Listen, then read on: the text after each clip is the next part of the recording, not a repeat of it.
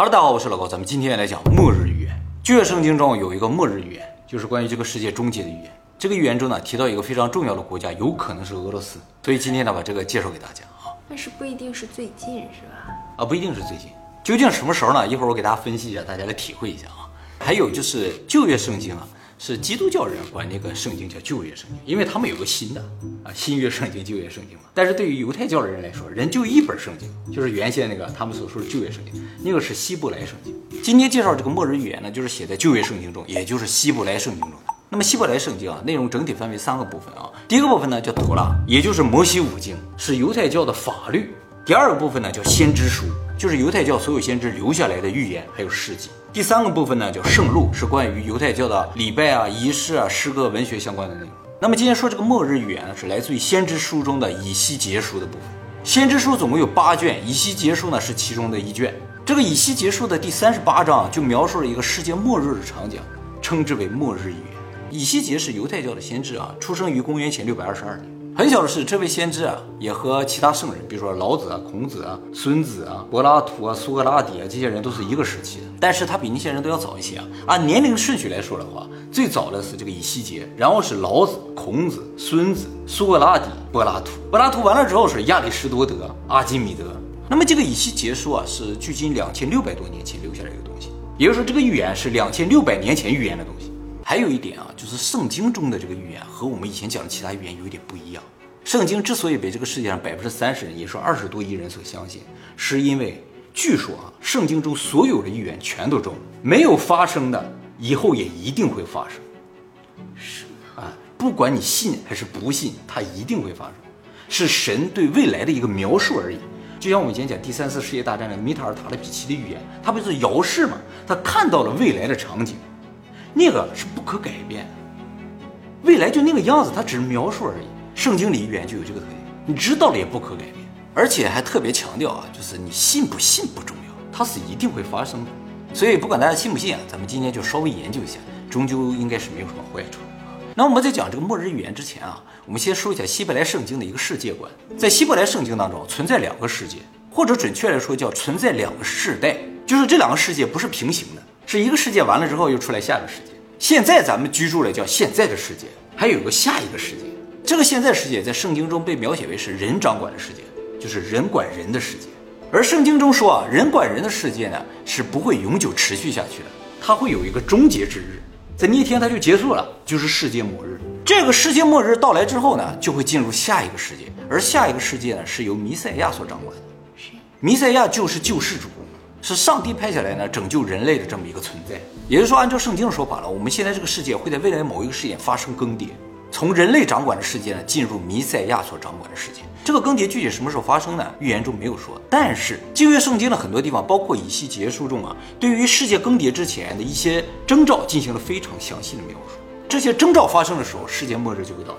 那么这些征兆整体来说，就是说世界末日来临之前啊。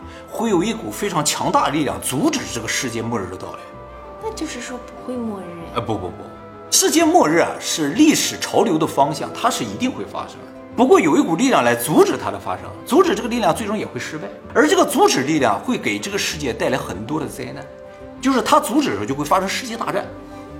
那弥赛亚到时候来了，不也是会拯救人类啊？对，弥赛亚降临也是预言中所写的，就是他一定会降临，但是在他降临之前就会先发生混乱，他降临了之后，这个混乱还会持续一段时间，然后最后就世界末日了，是这样一个流程。他降临之后世界末日啊？对他降临之后世界末日，那他来了没什么用呀？那我他来就是为了让人类掌管的世界末日，是这个意思。然后进入。他们的世界对，进入弥赛亚所掌管的世界，是一个非常美好的世界，是天堂的缩影。那不是也有人类吗？也有人类，但是那个人类就过得很幸福之类的。是我们了？是不是不一定要进行审判？这个我一会儿会讲啊。那么这个充满混乱和灾难时代呢，在圣经中被称作患难时代，或者叫大灾难时代。这个大灾难时代时间长达七年，七年后世界末日就会到来。所以，世界末日征兆是出现在世界末日七年之前，出现征兆进入混乱七年啊，末日。那么这些征兆的描述是分散在圣经的各个章节之中的啊。最重要的也是最明显的一个事情呢，写在了这个以西结书的第三十八章之中。大家注意，这些征兆并不是说出现一个世界就会末日，而是这些征兆要全部出现，全部发生，世界末日才会发生。哎，反过来说，只要有一个没有出现，这个世界末日就不会到来。会到来，就是还没到。哎，对，需要所有的征兆全部出现。但是很遗憾啊，就是这个预言出现在两千六百年前嘛，经过两千六百年，这些征兆正在不断的出现。还差几个？哎，这感觉就差一两个。也正为这些征兆不断的实现，所以才说圣经非常的准呢。它所描写的未来场景正在不断的出现。今天给大家介绍这个仪器中的这个征兆事件啊，算是最后一个征兆事件了。目前呢还没有完全中，有部分内容已经中了。以西结束的第三十八章的原文其实非常难理解啊，我把原文给大家简单读一下啊。他说希，伯来文吗？对，就从希伯来文直接翻译过来的。他说：“人子啊，你要面向马格地的哥哥，就是米舍和土巴的大王，向他说预言。你要说，主如此说：米舍和土巴的大王哥哥，看呐，我与你为敌，我要把你调转过来，用钩子勾住你的腮甲，把你和你的军兵、马匹、骑兵都带走。他们全都披挂整齐，成为大军，佩戴大小盾牌，个人拿着刀剑。他们当中有波斯人、古时人、仆人，都戴着盾牌和头盔。这是一段啊。后来还有。”再过一段很长的日子，你就要被召唤去攻击以色列。这是一个从兵灾中恢复过来、从各国中被召回的民族。他们的山曾长期荒凉，现在他们在那儿安居。你和你的军队以及各国的联军一起上来，如暴风来临，又如密云覆盖着大地。你召集各国的联军，组成庞大的军队，骑着马从极北之处南下。哥哥啊，你必势如密云覆地，攻击我的子民以色列。在末后的日子，我要领你来攻击我的土地，我要在列国人民的眼前灭绝你，以此彰显我的神圣，使他们认识我。直接翻译过来大概这样，就有很多翻译的版本。就是我已经找了一个相对来说比较容易理解的版本。大概什么意思？就是说啊。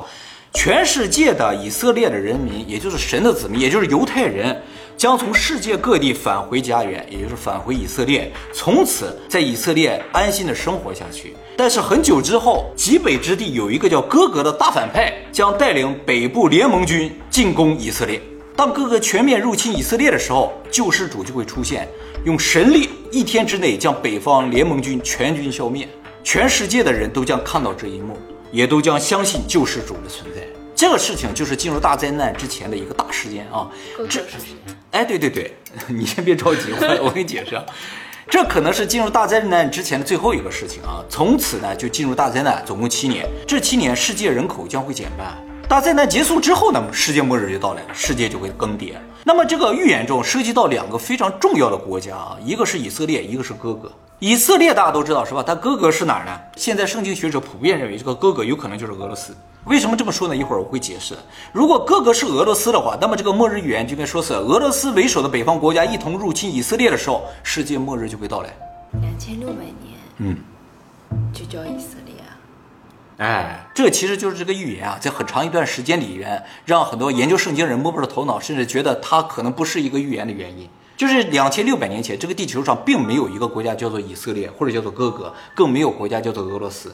现在大家知道有个以色列了，是吧？以色列是一九四七年被联合国认可的，一九四八年才宣布建国的。那他们是参照了圣经？嗯，有可能。以色列的历史上曾经出现过一次，是在公元前一千多年前啊，也就是距今三千年前的时候。按照圣经上记载，这个地方呢是神赐给以色列子民的土地啊，叫做应许之地。古代这个以色列建国之后啊，经历了三代君主，但是这三代君主违背了神的旨意啊，所以在神的惩罚之下，古代以色列呢分裂为南北两国啊，北边的还叫以色列，南国呢叫犹大王国。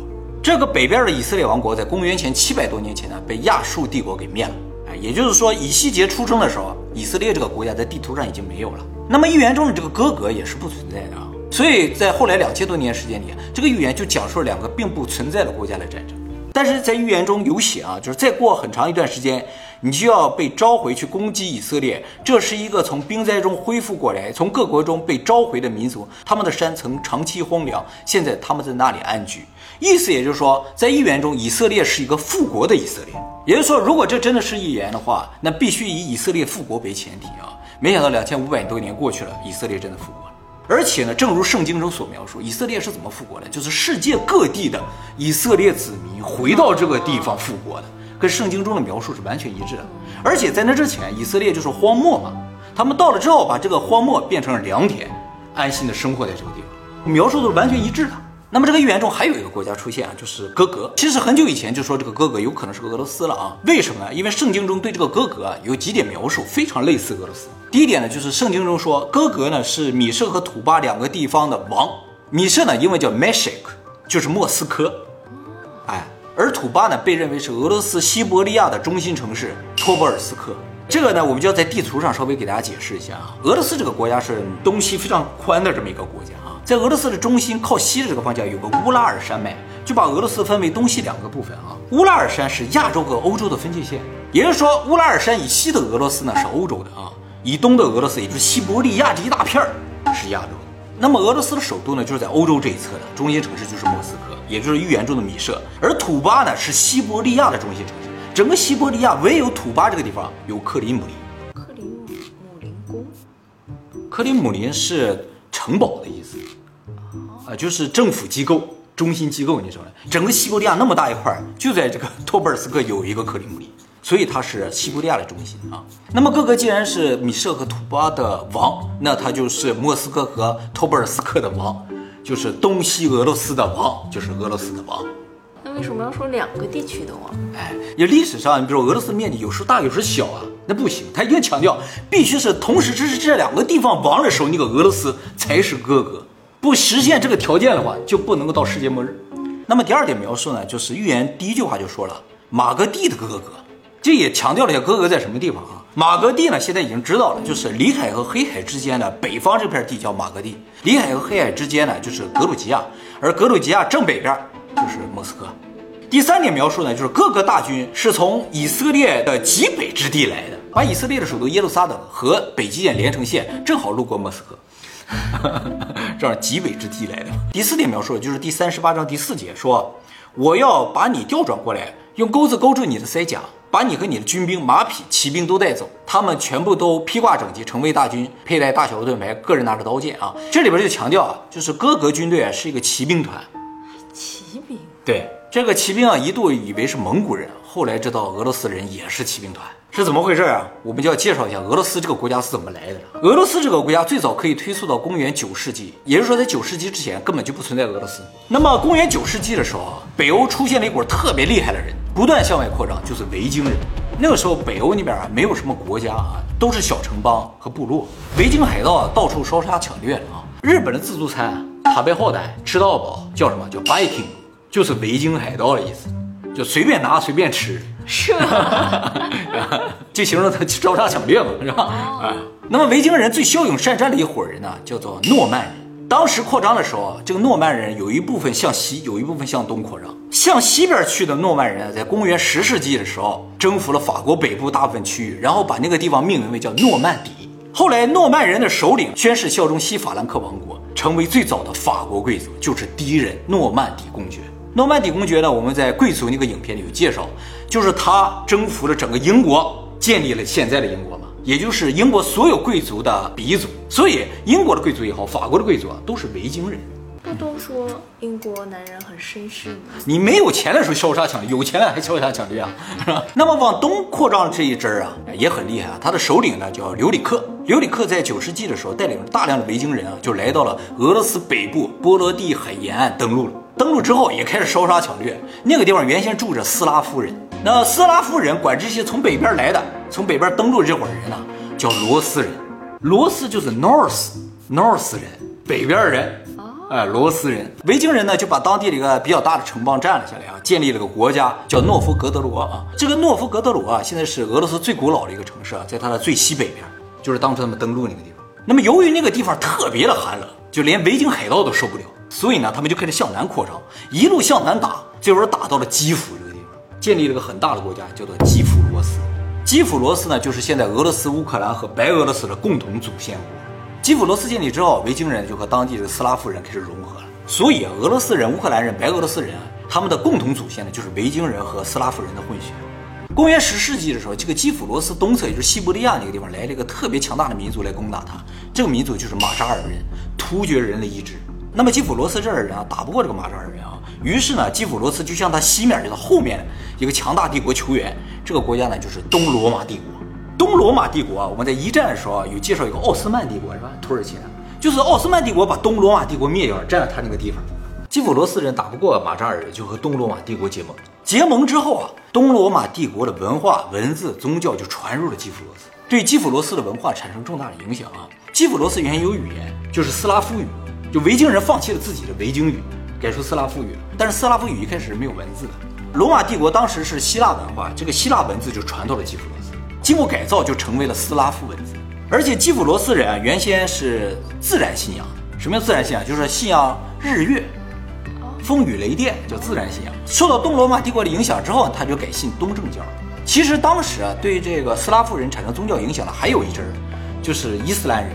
但是基辅罗斯这块地方人啊，无法接受不允许喝酒的这个伊斯兰教，于是就牺牲东正教。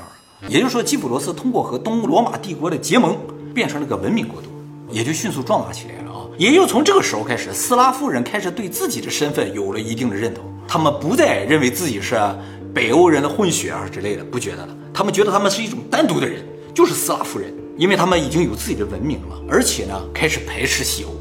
那么这个基辅罗斯后来发展中啊，哎，分裂成了五十多个诸侯国，这里边就有基辅大公国呀，还有莫斯科大公国呀，哎，就分成这些地方了啊。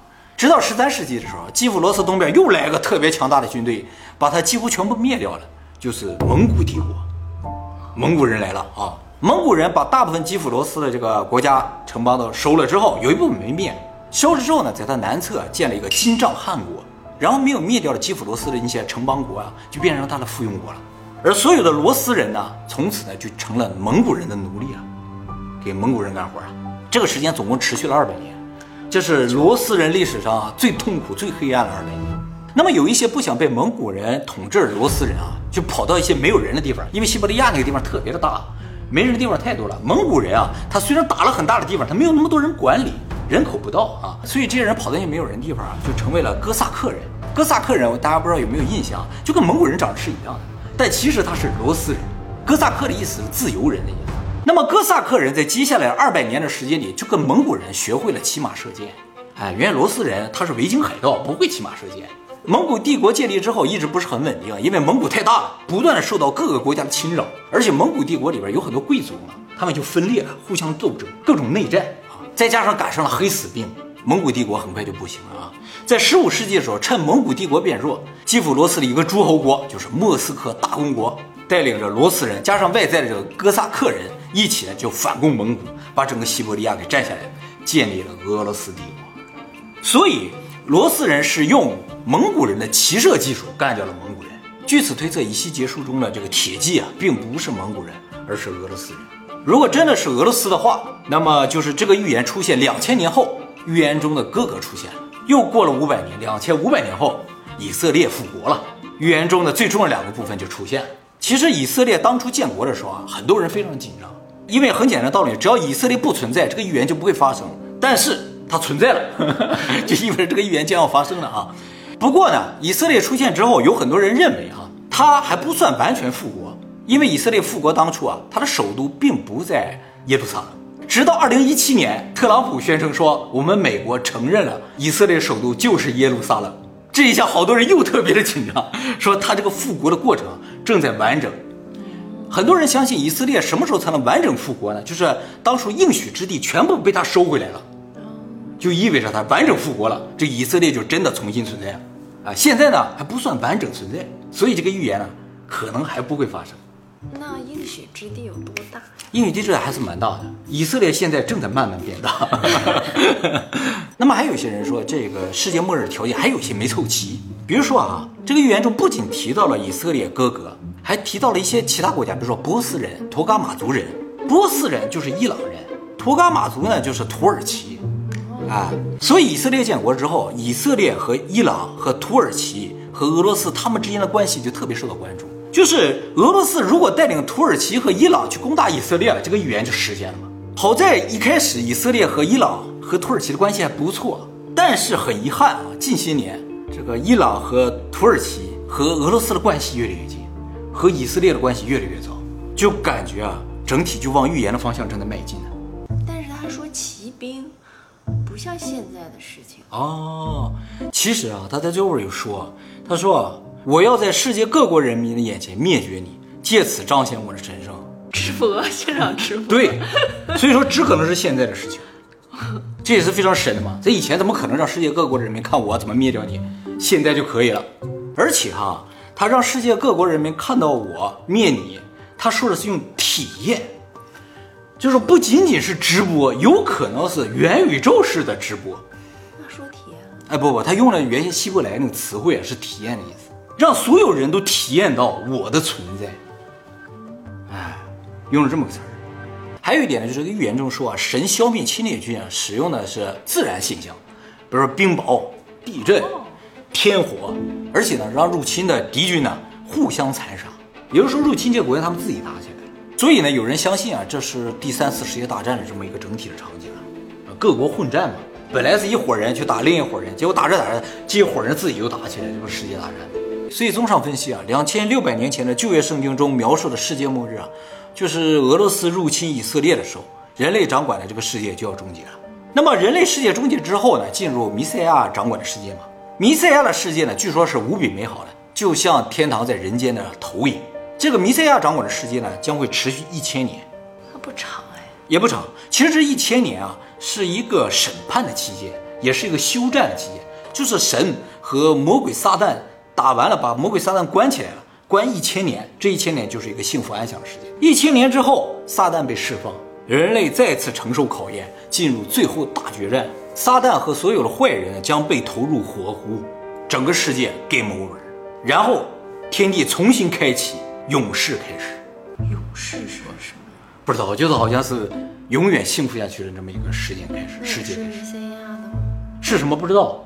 其实这个预言很早以前被人关注嘛，当第一次世界大战发生的时候，大家就已经很紧张了，觉得是不是已经进入这个混沌的时代了啊？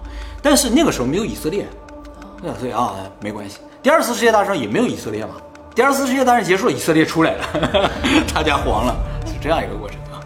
所以，呃，注定了是第三次世界大战之后的事情。